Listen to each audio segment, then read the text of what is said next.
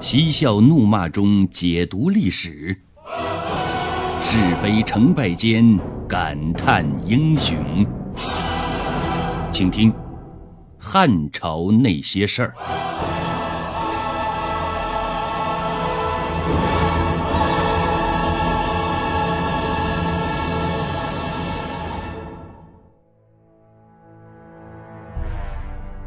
光武帝刘秀的表弟樊伟和楚王刘英结成了儿女亲家，达到了强强联合的目的。他哥哥樊叔就好意的劝阻：“我们家承蒙先帝恩德，一门出了五个侯爵，已经盛极一时了。当时只要父亲一句话，女儿可以配亲王，男儿可以娶公主。但父亲明知可为而不为。”他这样告诫我们：“福兮祸所伏，祸兮福所倚。尊宠过度就是灾祸。你现在为什么非要让儿子娶刘氏宗族的女儿呢？你这是惹祸上身呐！”可是啊，迷了心窍的樊伟完全把哥哥的话当成耳边风了，一意孤行要和刘英联姻。可事实果然像他哥哥所料的那样，媳妇儿还没过门呢，刘英却卷入了造反门。结果，樊伟家自然脱不了干系，遭到了灭门。只有他的哥哥樊叔保全了性命。雪球越滚越大，造反门很快变成了牵连门，很多受牵连的人因为经受不住酷刑，被拷打致死。这其中也有例外，出现了一些宁死不屈的人，他们受尽了各种毒刑，肌肉溃烂，但始终不改口供。陆续就是其中的一个。陆续七十多岁的母亲从吴郡乡下赶来，只希望能见儿子最后一面。可这只是陆母一厢情愿的想法，狱卒并没满足他探监的请求。老太太最后没辙了，只好亲手做上饭菜，托那玉丽送进去。玉丽一看他可怜，就满足了他的要求。陆续遭遇毒刑拷打的时候，从来都一声不吭啊。可一当看到饭菜，他却嚎啕大哭了。玉丽就问：“你这是怎么了？”“哎呀，肯定是我母亲来了。”你怎么知道他来了？母亲切肉无不方正，切葱也总是一寸长短。我见到这些饭菜，就知道他来了。玉丽听到之后十分震撼，就往上汇报了这个情况。刘庄听说之后，赦免了陆续等人的罪行，但是终生不许他们再做官。还有刘英的两个亲信严忠、王平也被拖进了案子，因见自己难脱干系，索性破罐子破摔了，干脆干起了污蔑、诽谤的事儿。所以啊，很多无辜的人也都被拖进来跟他们共赴黄泉。在这样一件关系几千人生死的大案面前。马皇后再一次开口劝阻丈夫：“还是到此为止吧，冤冤相报何时了？既然刘英已经自杀了，株连过重，朝野上下会整天人心惶惶，不要让前朝的悲剧再重演了。”说到伤心之处，马皇后是潸然泪下。刘庄被马皇后的眼泪打动了。常常在夜里睡不着觉，在黑夜当中独自徘徊，终于领悟了马皇后的心意。虽然这次没牵连刘氏家族的人，但如果这场大狱一开，必成日后子孙效仿的案例。如果是这样，就辜负了刘秀治国的初衷。于是，刘庄在永平十五年二月大赦天下。致使由于此次被牵连的众多囚犯，冤枉的、罪有应得的，全都释放，一场天大的刑狱被马皇后化解了。案件了结之后，刘庄特地来到彭城，接见了楚王刘英的母亲许太后以及刘英的妻儿。一家人在这种情形下相见，都是哭泣不已，连左右侍从都被打动了。这就是马皇后，她用自己对于刘氏王族的态度，告诉养子刘达：在你面前的是你的兄弟，血浓于水，任何人都可以被你的善意所打动，任何冤仇都可以被这种血缘的关系化解。而刘达也忠实地执行了养母的信仰，在刘达即位之后。他封刘英的长子为楚侯，他的五个弟弟全都封侯，这是后话了。在汉明帝时期呢，还涌现出各类的人才，譬如说水利专家王景、科学专家张衡等等，对后世的影响是不可估量的。王景字仲通，明帝时曾任侍御史。后来迁庐江太守，为东汉著名的治水专家。王景年轻的时候就喜欢看书学习，掌握了十分广博的知识，尤其是对水利特别有研究。他曾经和王吴合作修治浚仪渠，采用了当时比较先进的施工方法，那个地方再也没发生过水灾。后来，他当了庐江太守，又兴修水利，提倡牛耕，推广养蚕织帛，对发展当地的农业起到了重要的作用。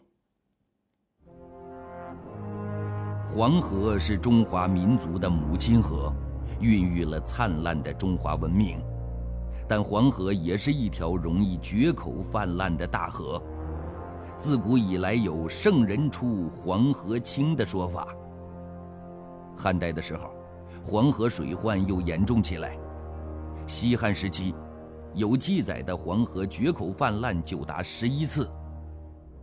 元光三年五月，黄河又决口了。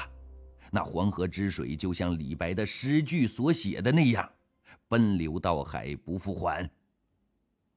可是因为决口，在奔流到海的途中，黄河水淹没了十六郡。从而造成了空前悲惨的局面。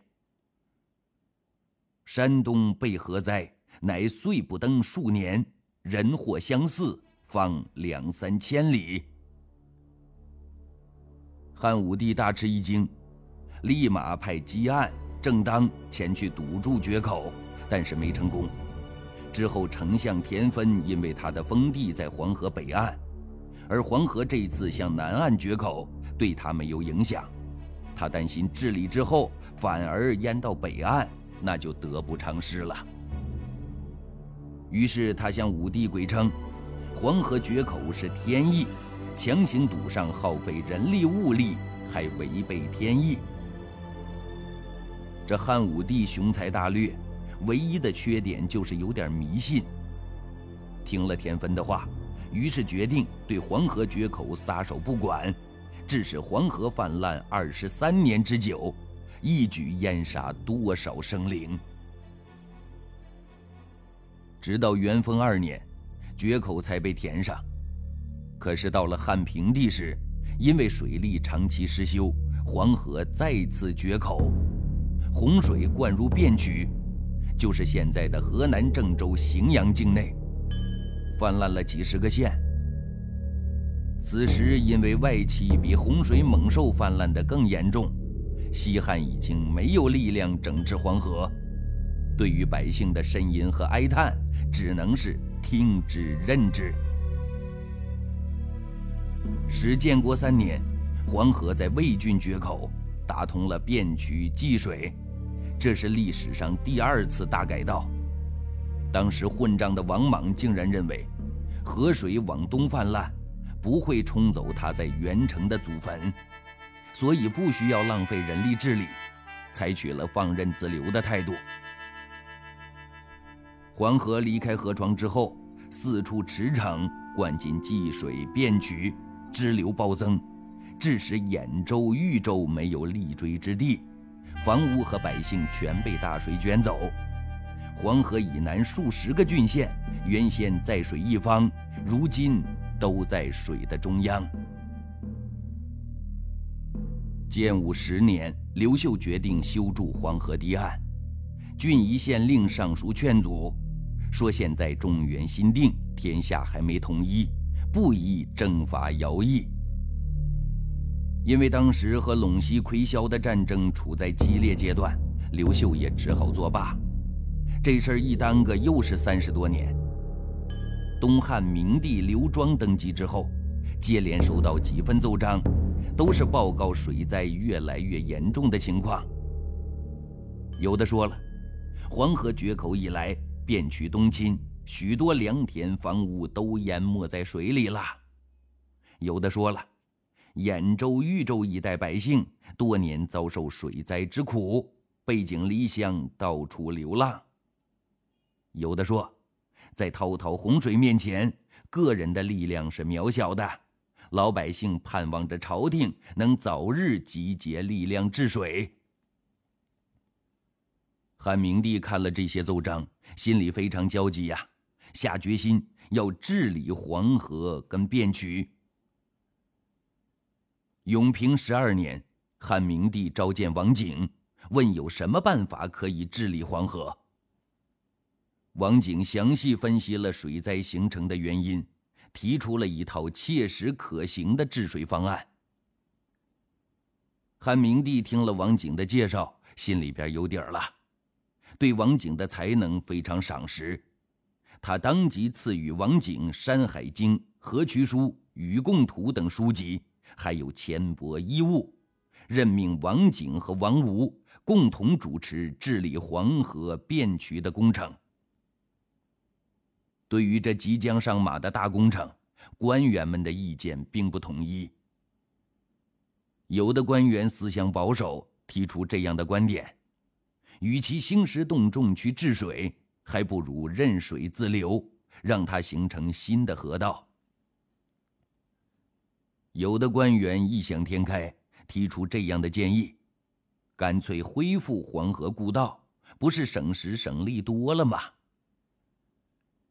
王景一一驳斥了各种错误的论调，排除了许多困难，跟助手王武一起进行实地考察，并制定了黄河变渠治理工程的完整方案。当年夏天，东汉政府征发民工几十万人，由王景和王吴率领，从荥阳为起点，开始了疏通河道、修渠筑堤的浩大工程。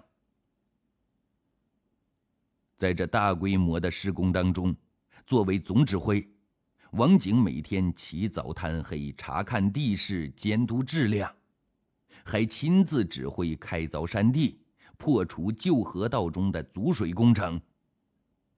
施工中，采取了当时可能做到的技术措施，堵绝横向串沟，修筑坚固堤坝，疏浚淤塞的边渠。对黄河跟汴渠进行了综合治理。当工程进行到汴口的时候，王景度过了好几个不眠之夜。他反复设计了几种方案，比较他们的利弊，最后决定用十里立一水门的方法，交替从黄河中引水入汴渠，做到了黄河跟汴渠分流。彻底改善了汴口容易出毛病的状况。经过整整一年的施工，到第二年夏天，长达一千多里的工程终于全部完成。泛滥了几十年的黄河水灾终于平息了，汴渠重新开始通航，曾经被淹没的耕地又种上了庄稼。汉明帝听到工程完成的报告，非常激动，亲自到新修的河堤巡视，对王景采取的筑堤、修渠、决水、立门，以及让黄河跟汴渠分流等一系列措施赞不绝口。对参加治水工程的功臣予以奖励。为了维护保养新修的河堤，汉明帝下令，按照西汉的建制，沿河的郡国都要有专职的河堤管理官员。公元七十二年，明帝刘庄带着浩浩荡荡的大臣东巡，一直来到无眼，就是现在的山东东平。但见河上舟船往来穿梭，两岸河堤固若金汤。汉明帝看到了治水工程带来防洪、航运和稳定河道等巨大的效益，为了嘉奖王景的功绩，将他连升三级为侍御史，任命他为河堤业者。后人直接将王景对黄河与汴渠的治理和大禹相提并论。清朝的魏源对此评价是：“王景治河，千年无患。”下面再说科学家张衡。张衡的名字很多人都知道啊，小学教科书里边就介绍他的英雄事迹。他是东汉时期。伟大的天文学家、数学家、发明家、地理学家、制图学家、文学家。由于他的贡献突出，联合国天文组织曾经将太阳系中的幺八零二号小行星命名为张恒星。张衡于张帝建初三年，诞生在南阳郡西鄂县石桥镇。一个破落的官僚家庭。他的祖父张堪自小至高力行，被人称为圣童，曾把家传余财数百万让给他的侄子。光武帝登基之后，张堪受荐拜官，曾被认为蜀郡太守。随着大司马吴汉讨伐割据蜀郡的公孙述，立下大功。其后又领兵抗击匈奴，拜为渔阳太守。张衡小的时候家境已经衰落了，有时候还要靠亲友的接济。正是这种贫困的生活，让他能够接触到社会下层的劳动群众和一些生产生活实际，从而给他后来的科学创造事业带来了积极的影响。在数学、地理、绘画和文学等方面，张衡更是表现出了非凡的才能和广博的学识。张衡十六岁以后，曾离开家乡到外地游学。他先到了当时的学术文化中心三府。这一地区壮丽的山河和宏伟的秦汉古都遗址，给他提供了丰富的文学创作素材。以后又到了东汉首都洛阳，在那儿，他进过当时的最高学府太学，结识了一位青年学者崔元，和他结为挚友。崔元是当时的经学家、天文学家贾逵的学生，也精通天文、历法、数学等学问。和帝永元十二年，张衡应南阳太守鲍德邀请。做了他的主簿，掌管文书工作。八年后，鲍德调任京师，张衡辞官回家。在南阳期间，他致力于探讨天文、阴阳、历算等学问，并反复研究西汉杨雄所写的《太玄经》。他在这些方面的名声引起了汉安帝的注意。永初五年。张衡被征召进京，拜为郎中。元初元年，张衡被任命为尚书郎，此后曾担任太史令达十四年之久。在太史令的任上，他从事了大量的科学研究工作。杨家二年，他升为侍中，但不久因为宦官们的谗言而去职。永和元年，担任河间相。在任上打击豪强，整理法度，一时间上下肃然。三年之后，因年老上表请求致仕，朝廷征拜他为尚书。永和四年，张衡病逝。张衡在天文学有两项大成就，一是编著了《灵线》。《灵线》里面包含八个方面的意思：宇宙的起源、宇宙的无限性、天地的结构、关于日月的角直径、关于月食原因、关于五星的运动、关于星官、关于流星和陨星。总而言之。《灵线》作为一篇杰出的古代天文学著作，尽管有缺点，但它在天文学史上的意义并不因此而逊色。第二是发明了浑天仪。张衡根据理论和实际天象观测知识，于公元一百一十七年在洛阳研制成功了观察天象的新型仪器——浑天仪。这是世界上第一台用水力推动的大型天文仪器。张衡的地动仪创造成功了，历史上出现了第一架记录地震的科学仪器。在国外，过了一千多年，直到公元十三世纪，古波斯才有了类似仪器在马拉哈天文台出现，而欧洲最早的地震仪。也是出现在地动仪发明一千七百多年以后。张衡的政治抱负也很简单，就八个字：佐国理民，立德立功。引用一首四抽诗，代表后人对他的敬仰：我所思系在泰山，欲往从之，梁腹间。侧身东望涕沾汗。美人赠我金锉刀，何以报之英琼瑶？